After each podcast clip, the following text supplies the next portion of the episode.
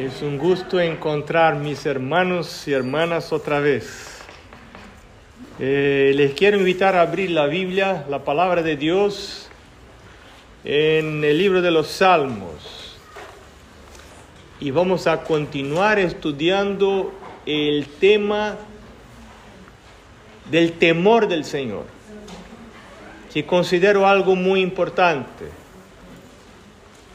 Recuérdate que ya estudiamos en el Salmo 34, que el versículo 9 dice, aquel que teme a Jehová, nada le falta, nada falta a los que lo temen. Los leoncillos necesitan y tienen hambre, pero los que buscan a Jehová no tendrán falta de ningún bien. El temor del Señor es algo muy importante. Y ahora nos vamos al Salmo 103. Aquí hay una enseñanza. En la última vez vimos que parte del concepto de temer a Dios está relacionado a buscar al Señor.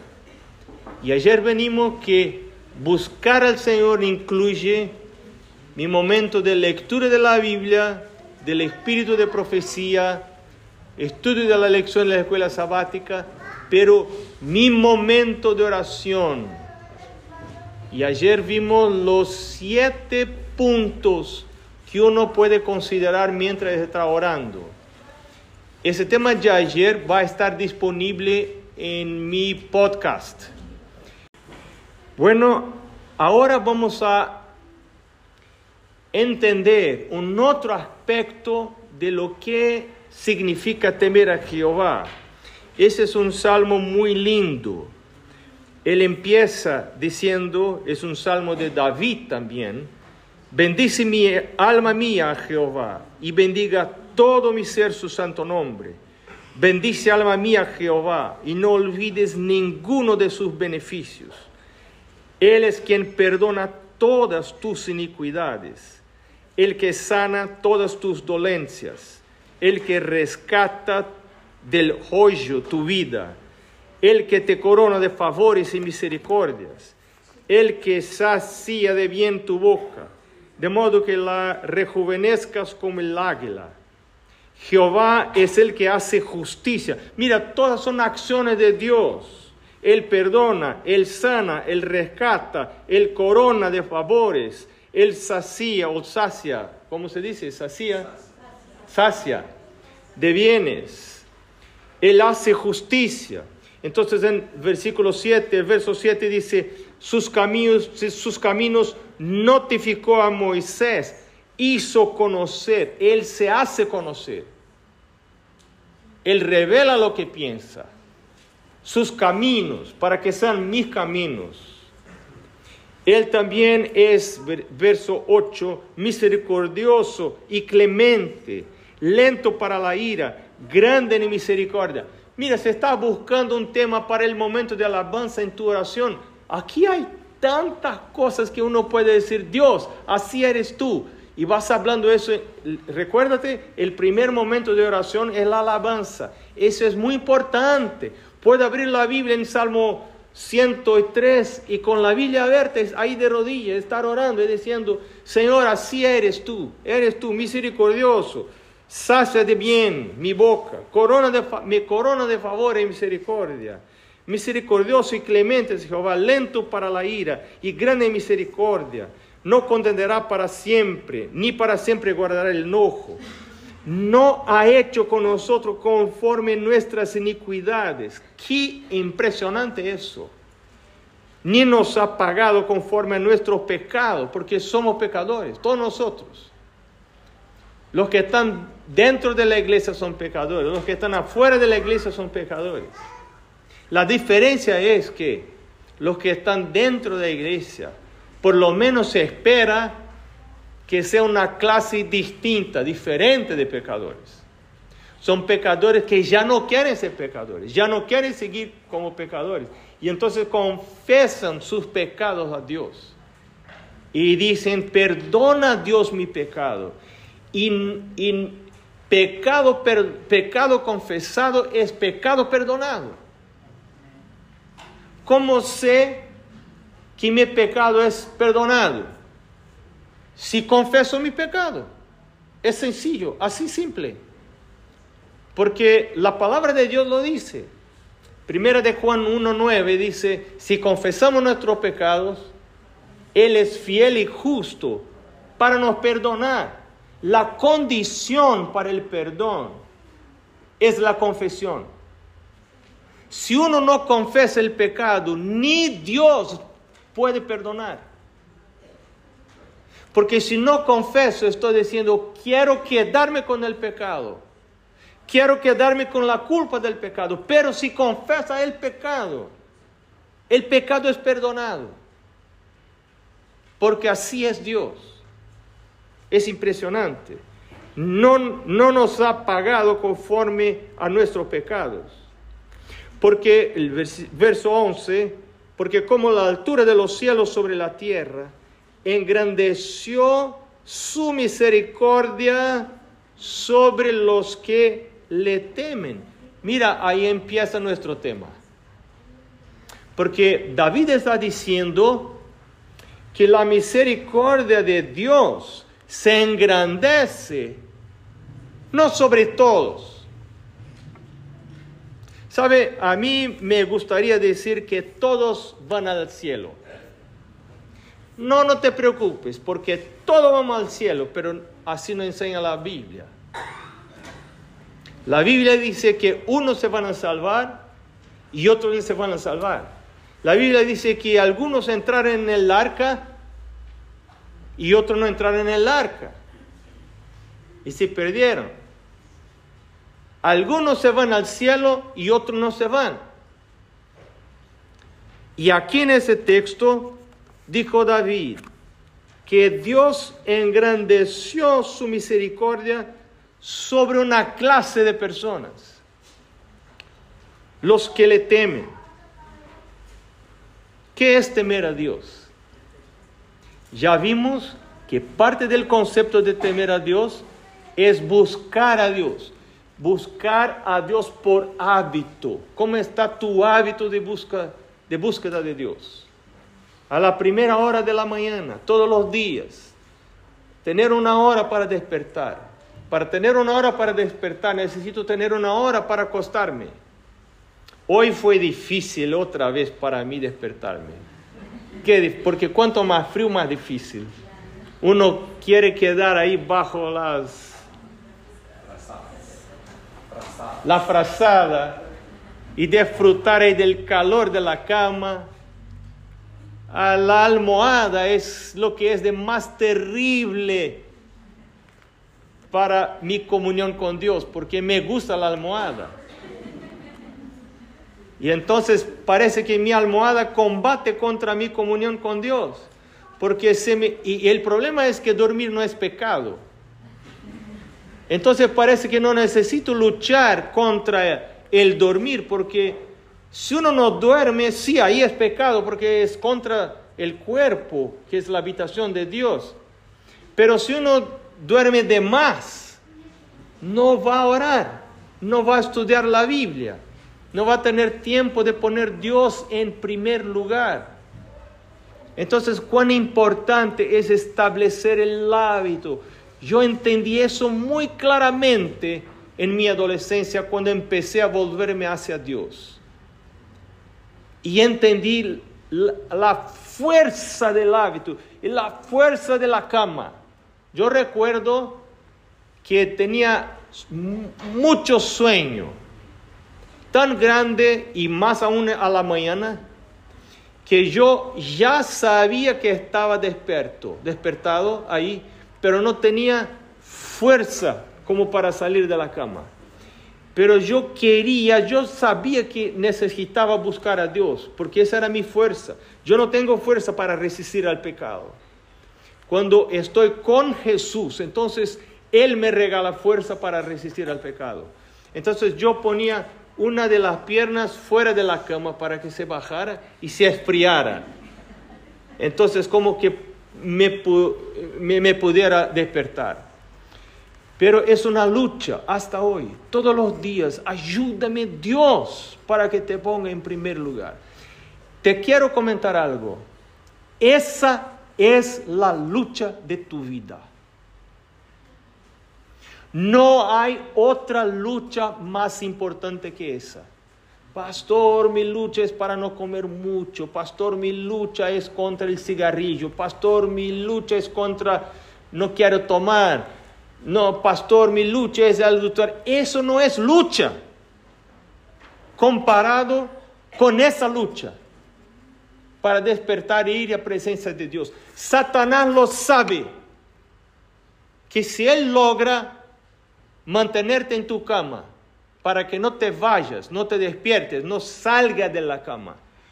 Porque una trampa es tratar de quedar, voy a orar en mi cama. Eso no, no es posible, te vas a dormir otra vez. Entonces hay que salir. Marcos 1.35 decía, Jesús salía, iba a un lugar desierto y ahí se, se ponía a orar a Dios. Entonces es importante salir, mover tu cuerpo fuera de la cama ir a presencia de Dios. Esa es la lucha de tu vida. Si pierdes esa lucha, vas a perder todas las otras luchas más. Si vences esa lucha con Jesús, porque no tiene fuerza solo, entonces la victoria está asegurada para los otros aspectos de la vida. Pero eso es lo más importante.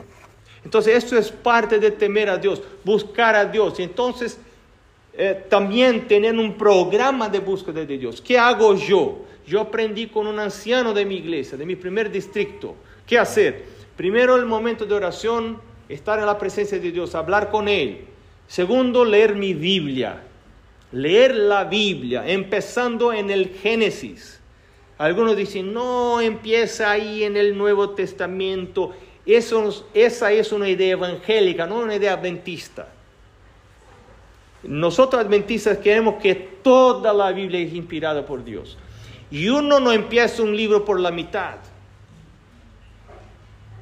Empezamos un libro por el comienzo. Y es imposible entender el Nuevo Testamento sin comprender el Antiguo Testamento. Ahí está la base, la creación, el sábado, todo está en el Antiguo Testamento. Es muy importante. Se comienza un libro del comienzo. El Génesis, el Éxodo, y ahí se va siguiendo, entendiendo las historias, por las historias, las verdades. Eso es muy importante. No elige lo que vas a leer. Lee todo. Algunas personas les gustan solo los salmos. Pastor, me encantan los salmos, me habla Dios. Quizá necesitas más de lo que no te encanta. De lo que te encanta. Y si solo quedo en lo que me encanta, no voy a ser advertido. Dios a veces necesita decir, mira, eso no está bien en tu vida. Claro que eso no me gusta. Y trato de evitar. Por eso algunas personas no leen el espíritu de profecía, por ejemplo. No, pastor, porque me pega ahí Elena de White. No voy a leer eso. Pero si no te muestra lo que no está bueno en tu vida, no vas a confesar. Y si no confesas, ¿qué cosa? No hay perdón. Y quedas con tu pecado, con tu error, voluntariamente, porque escojo eso. Y entonces dice Dios en Proverbios 1, al final del Proverbios 1, porque hablé y no quisiste escuchar, no vas a, no vas a conocer mi voluntad. En el momento difícil de tu vida, vas a pedir ayuda y no la hallarás, porque no quisiste oír mi voz. Así dice Proverbios, el, lee después ahí al final del capítulo 1. Entonces el que es sincero quiere conocer la voluntad de Dios, va a estudiar toda la Biblia. Eso es parte de lo que es temer a Dios. Yo sé, a mí no me gusta eso. Pero no leo la Biblia porque me gusta. Al revés, no me gusta leer la Biblia. Pero pastor, claro, por favor no le contes a nadie, porque eso es muy feo. Un pastor decir que no le gusta leer la Biblia, imagina qué cosa. Es muy feo eso. Pero es la verdad. ¿Por qué no me gusta leer la Biblia? Porque yo soy pecador. Yo ¿Y por qué soy pecador? Porque así nací yo. ¿Qué puede salir de un padre o una madre pecadores? ¿Y de, de dónde vino el pecado? Desde Adán y Eva, ahí todos que nacieron. No hay uno se quiere que no es pecador. Excepto Jesús, por supuesto. Pero todos nosotros, pastores, ancianos, miembros de la iglesia, bautizados, no bautizados, todos son pecadores. Por eso no nos encanta estudiar la lección de la escuela sabática. No, a mí no me encanta. Vamos, estoy hablando la verdad. No me encanta estudiar la lección de la escuela sabática, pero no la estudio porque me encanta, sino porque necesito. Es una medicina, es un remedio. Un remedio uno no, no toma porque le encanta. Y la madre dice, toma y no, madre, no me gusta, pero no es porque te gusta, no es una gulosina. Es algo ahí para que vivas. Y así la vive la palabra de Dios. Yo necesito toda la mañana. Entonces, para con eso de leer solo lo que te gusta. No, no. Hay que leer lo que no te gusta también. Porque ahí está la cura de tu vida. Puede estar ahí. Y entonces leer después de la Biblia la lección de la escuela sabática y algo del espíritu de profecía todos los días, porque el espíritu de profecía es el mensaje de Dios para los que viven en, en los días finales de la historia de esta tierra. Bueno, verso 12 del Salmo 103 dice, como el Padre se compadece de los hijos, se compadece Jehová de quienes? De los que le temen, de los que temen a Jehová, porque Él conoce nuestra condición, se acuerda de que somos polvo. El hombre como la hierba son sus días, florece como la flor del campo, que pasó el viento por ella y pereció y su lugar no la conocerá más. Más, y ahora vamos a entender un poco más de lo que es temer a Dios. Más la misericordia de Jehová es desde la eternidad y hasta la eternidad sobre una clase de personas, sobre los que son bautizados, sobre los pastores de la iglesia. Sí, ¿verdad? No, así nos dice la Biblia. Sobre los que ya son adventistas. ¿Así dice la Biblia? No, sobre los que son lindos, los feos no. No tiene misericordia Dios, los feos. ¿Así dice la Biblia? No. ¿Cuál es la clase de personas por las cuales tiene Dios misericordia? ¿Qué dice la Biblia?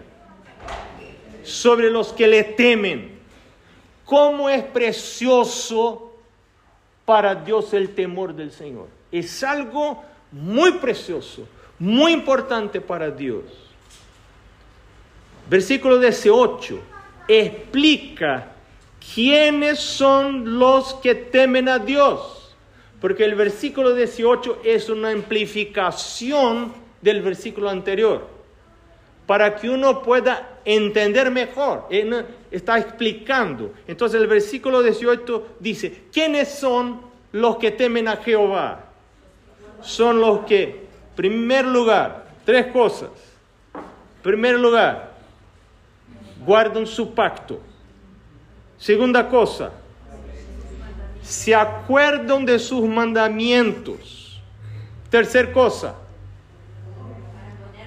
ponerlos por obra. Entonces, de nada sirve solamente acordarme de los mandamientos. Qué lindo, estoy acordándome de los mandamientos. No, no, no, eso es poco. Hay que tener algo más. ¿Qué cosa es? Poner por obra. Pero ahí tengo un problema. Porque no quiero, no me gusta. Pero voy a mostrar a ustedes algo aún peor. Eso creen que ustedes es difícil. Pero ahora voy a mostrar algo que para mí es imposible. Salmo 100, ah, perdón, antes, así, Salmo 128, no, el, el imposible viene más tarde.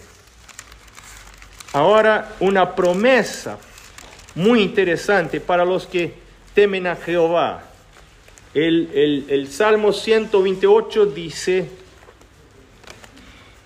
bienaventurado todo aquel que teme a Jehová, que anda en sus caminos. ¿Quién es que teme a Jehová? ¿Quién es él? ¿Qué hace él? No anda en sus propios caminos, sino en el, camino de Dios. Hoy vivimos en una generación de personas que están mirando sus caminos. Yo les comenté a los pastores un día de estos que hay personas que piensan que son perros. ¿Ya oíste hablar de eso? Ellos se ven como perros y están mirando hacia lo que piensan ellos. Existe un, un hombre en Suecia, creo yo, que él se ve como una mujer. Él piensa que es una mujer y una mujer de silla de ruedas. Pero él es perfecto, tiene piernas, camina, pero él se siente como una mujer de silla de ruedas. Entonces él se viste como una mujer y en su auto cuando se va a trabajo ahí pone la silla de ruedas, de cuando llega al estacionamiento saca la silla de ruedas, camina, abre la silla de ruedas, siéntase y se va al trabajo. Y trabaja en la silla de ruedas, porque así se siente él. Es una generación que no quiere saber lo que siente Dios, lo que piensa Dios. Es lo que pienso, lo que siento es lo que importa. Pero la palabra de Dios dice que el que teme a Jehová es el que anda en los caminos de Dios y no en sus caminos. Ya no importa lo que yo pienso, lo que yo siento, sino lo que siente Dios, lo que piensa Dios. Eso es temer a Jehová. Y eso es precioso a Jehová es someterse a Dios. Dios, eso no me gusta. Eso no me encanta, pero tu palabra dice que eso es el correcto. Ayúdame Dios, porque soy pecador. Estoy alejado de tu voluntad. Todos nosotros, algunos para un lado, otros para otro lado, otros para... Todos nosotros. En algún aspecto unos, en otro aspecto otros, pero todos estamos alejados de Dios. Por eso necesitamos la confesión todos los días. Eso es muy importante. Y entonces, ¿qué pasa con el que teme al Señor? El versículo 2. Cuando comieres el trabajo de tus manos, bienaventurado serás y te irá bien. Tu mujer será como vid que lleva fruto a los lados de tu casa. Tus hijos como planta de olivo alrededor de tu mesa. He aquí que así será bendecido el hombre que qué cosa? Que teme a Jehová. Bendígate Jehová de Sión y veas el bien de Jerusalén todos los días de tu vida y veas los hijos de tus hijos. Paz sea sobre Israel. Es el Salmo 128. Ahora nos vamos a Deuteronomio. No, hay muchos textos, no vamos a todos. Vamos a Salmo 111. Es otro salmo muy interesante.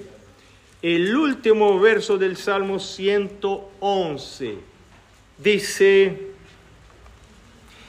el principio de sabiduría es el temor de Jehová. Buen entendimiento tienen todos los que practican sus mandamientos. Otra vez, que es el temor de Jehová, es practicar sus mandamientos. No mis mandamientos, no mi inclinación, no mi pensamiento, no mis ganas, no lo que pienso, sino lo que piensa Dios. Te voy a comentar algo. Yo vengo de una vida extremadamente fracasada. Todo lo que yo ponía la mano fracasaba. Imagina algún aspecto de la vida, ahí había fracaso en mi vida. En los deportes, fracaso. En las relaciones, fracaso. Cuando yo buscaba una novia, fracaso. No tenía relaciones estables. Todo fracasaba. Mis estudios, fracaso. Repetí un año y estaba para repetir otra vez el año. Yo me quería matar. Fracaso general en la vida. ¿Para qué seguir viviendo? No me maté por dos razones. Una que yo sabía el tema del juicio de Dios. Y que dice Dios sobre el, matar. El mandamiento dice, no matarás. Y uno no debe matar a uno mismo, porque eso es matar. Y la vida solo Dios la quita, la, la puede quitar. El momento que Él quiere dejar que yo termine mi vida, Él lo hará. Pero no me dio esa, esa apertura para lo hacer. No tengo eso. Segunda cosa que está en mi mente, quitar la vida es decir que no creo que Dios puede cambiar las cosas. Estoy diciendo, está mal, claro, está mal la cosa. Y como no creo que puede cambiar, ni Dios puede cambiar, entonces voy a quitar la vida. Por estas dos razones no quité mi vida. Pero estuve a punto de, considerar seriamente hacerlo. Porque todo fracasado. Pero todo lo quería yo a la mi manera. Toda mi manera. Mi gusto, mis inclinaciones, mis preferencias. Hasta que en algún momento en mi vida yo pensé, mira, yo estoy buscando el éxito. Una persona normal, que no está loca, busca el éxito, no el fracaso, ¿correcto? Hago lo máximo que puedo, pero percibo que no soy inteligente lo suficiente para obtener éxito. Lo que quiero es ahora someter mi mente a una mente infinitamente superior, pero buena, que no me quiere malograr, que me quiere ayudar. Y esa, esa mente me va a decir cómo pensar, qué hacer, dónde ir. Y yo, eh, eh, yo luché en contra de eso porque pensé, mira, ¿será que me va a gustar cómo voy a hacer después? quizá no voy a gustar.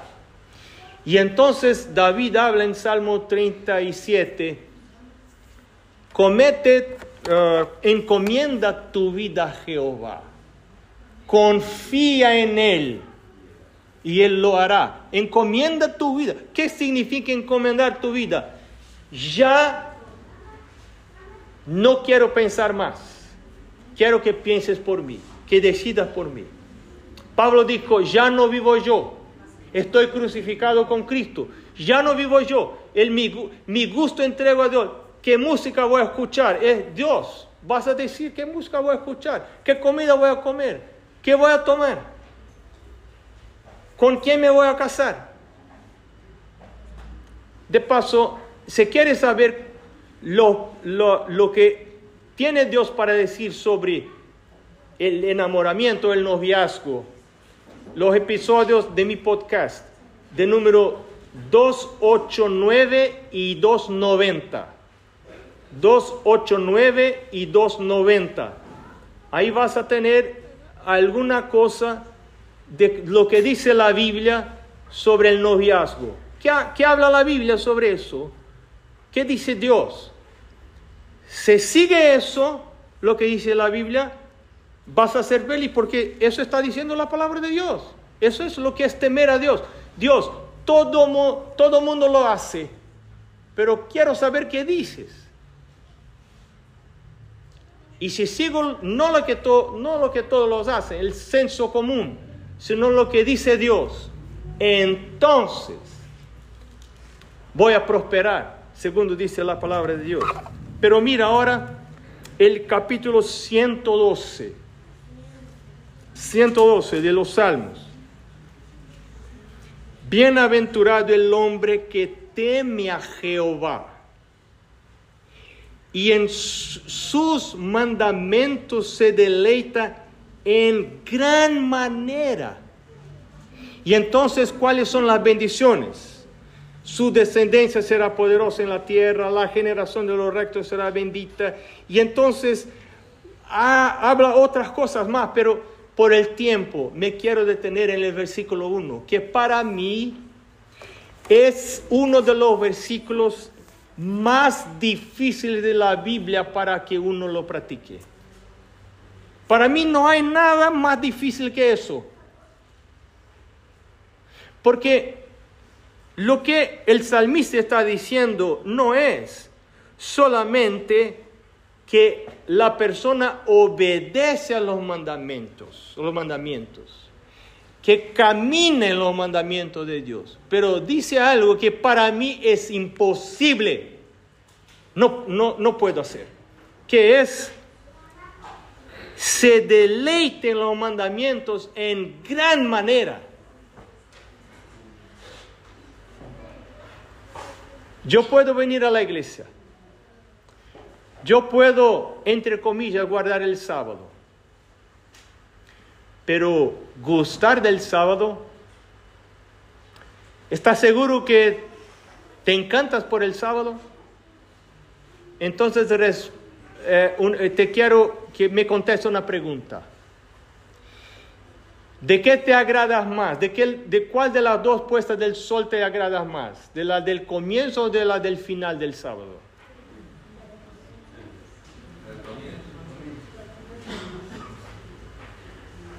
Sea honesto. Estás siempre mirando con gozo para ver cuándo empieza el sábado. Estoy gozoso, es el viernes ya no tengo más nada que hacer, estoy ahí en mi sofá esperando por el sábado. Y miras al reloj varias veces para ver si ya está ahí la hora de la puesta del sol, porque está gozoso para empezar el sábado. O al final del sábado estás ahí mirando el reloj para ver qué hora termine el sábado para que yo pueda hacer lo que me encanta.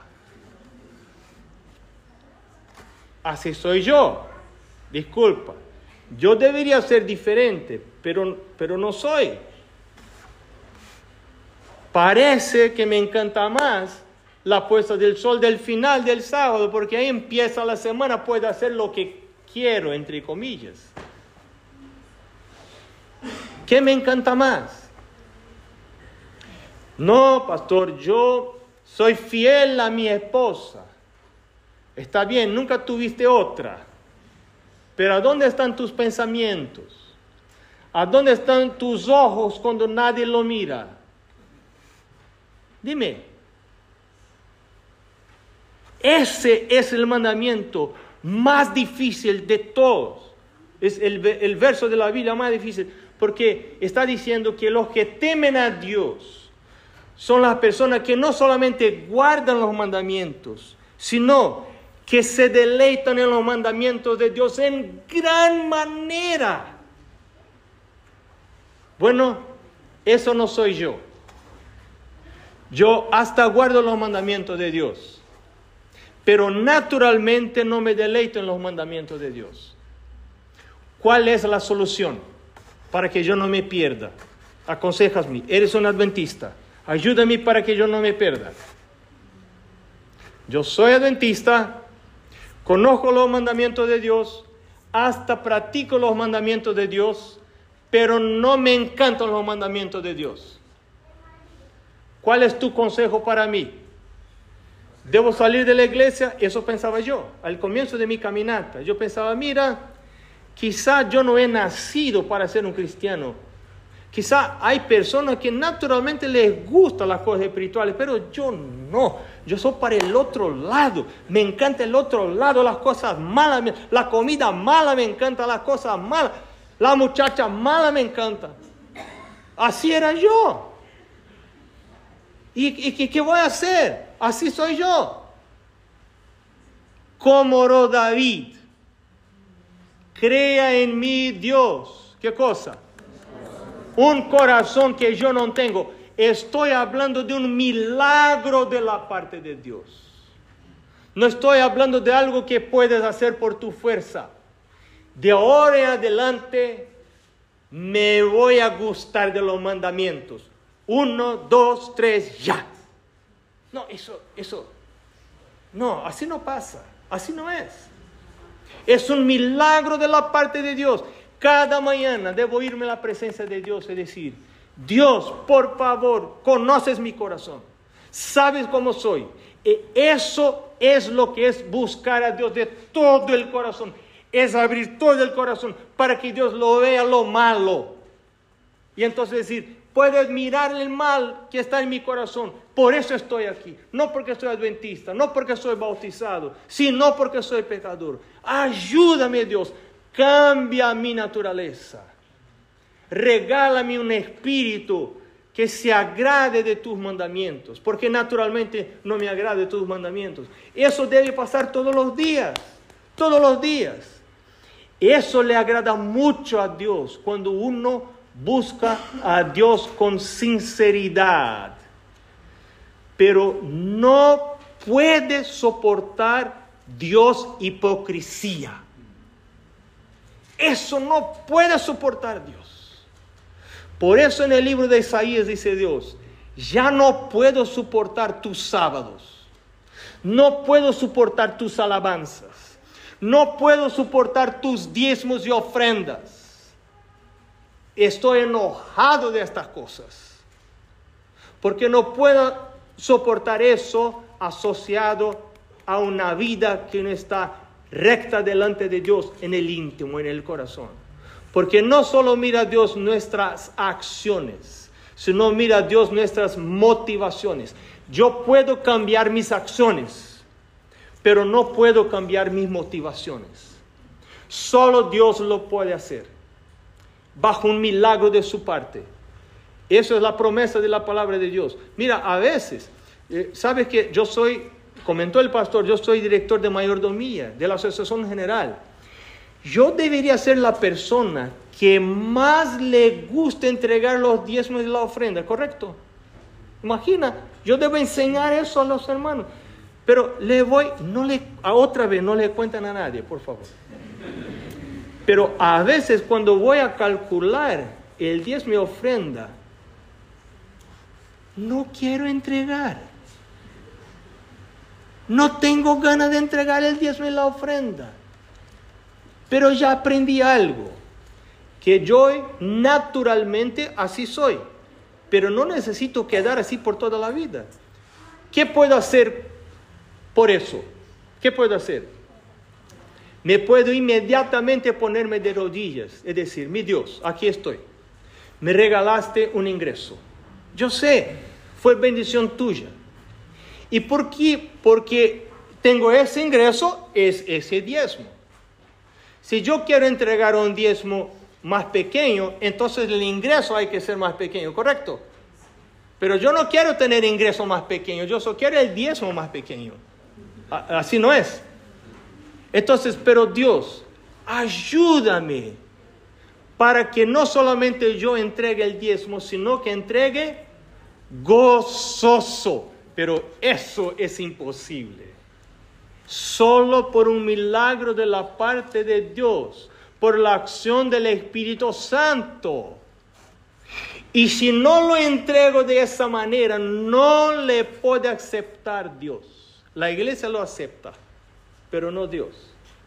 Por eso dice la palabra de Dios en Ezequiel, el capítulo 36, el versículo 26. ¿Qué dice Dios? sacaré de vosotros qué cosa? El corazón de piedra, ese corazón que no que hace de cuenta que está en los caminos de Dios, pues, pero la adentro no está, no se encanta de las cosas de Dios. Dios, Dios dice, yo conozco tu corazón. La iglesia no tiene poder de cambiar tu corazón, el bautismo tampoco. Solo el Espíritu Santo puede cambiar tu corazón. Si le pides al Espíritu Santo. Y entonces la promesa de Dios, cuando oramos como David, cree en mí Dios un corazón puro. ¿Qué dice David? ¿Qué, qué dice Dios en el Ezequiel? Sacaré de ti el corazón de piedra y pondré dentro de vosotros un corazón de carne. Y haré que andéis en mis mandamientos y los pongáis por práctica. O sea, es una obra de Dios. No es mi obra, es obra de Dios. Cuando yo reconozco que mi obediencia no es válida para Dios. Y a veces mis acciones no están coordinadas con mis motivaciones. Bueno, creo que en esta mañana nos invita Dios a buscar el verdadero temor del Señor. El verdadero temor del Señor no es solamente guardar sus mandamientos, sino, que dice la palabra de Dios, deleitarse en gran manera. Y ese alegrarse por los mandamientos de Dios no es algo natural, no es simplemente una decisión, porque yo no puedo decidir, desde ahora en adelante voy a deleitarme en los mandamientos. No, es una obra del Espíritu Santo. Esa es la lluvia, en español las dos lluvias, la temprana, y la tardía. la tar- Entonces esa es la lluvia temprana. Dios obrando en mi interior, mi corazón. Puede ser que habló Dios a uno, como habla Dios a mí siempre. Por lo menos quiere hablar. Ni siempre yo quiero escuchar, pero Él quiere hablar. Y si está hablando Dios a uno hoy, a alguien, que quiere decirle a Dios, Dios, yo soy pecador, yo soy una persona pecadora, pero quiero el cielo, quiero Jesús, quiero la salvación, quiero someter mi vida, quiero andar en tus caminos, quiero aprender lo que es temer a Dios, aunque ya soy bautizado, pero quiero la acción del Espíritu Santo, cambiando no solamente mis acciones, porque eso es muy poco, sino mis motivaciones. Mi Dios, sabes que no me encantan tus caminos, pero quiero agradarme de tus caminos. Pero eso, para eso no tengo fuerza, no puedo cambiar mis motivaciones. Pero si tu espíritu puede, no estoy hablando de esfuerzo personal, estoy hablando de milagros. Eso es solo para los que creen en milagros. Pero quiero hablar y orar por una segunda clase de personas. Para los que quizá aquí están y todavía no son bautizados. Yo no los conozco. Puede ser que todos que aquí están ya son, ya son bautizados. Está bien. Y a un bautizado podemos pedirle a Dios que nos cambie la naturaleza. Pero para los que no están bautizados todavía, les llama Dios para ese paso. No hoy, claro, pero un poco más a frente.